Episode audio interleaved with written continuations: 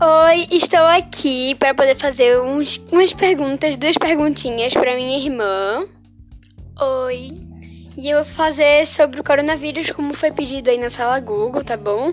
Então eu quero saber, Lori, é, como são suas expectativas? Como você acha que vai ser daqui pra frente com essa história do coronavírus? Porque tá tendo muitas, muitas coisas comunitárias agora, né? As pessoas têm que começar a ficar isoladas, mesmo tendo coronavírus, para poder não pegar essa doença, né? Que tá machucando todo mundo, matando muitas pessoas. Então, como são as suas expectativas? para o coronavírus daqui para frente?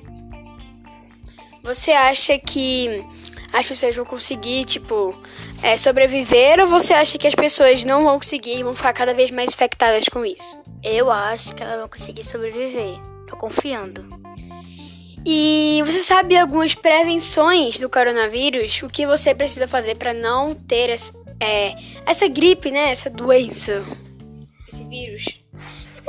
é sempre melhor, tipo, não abraçar as pessoas e nem beijar. E é melhor lavar as mãos e passar álcool gel sempre. Obrigada. De nada, tchau.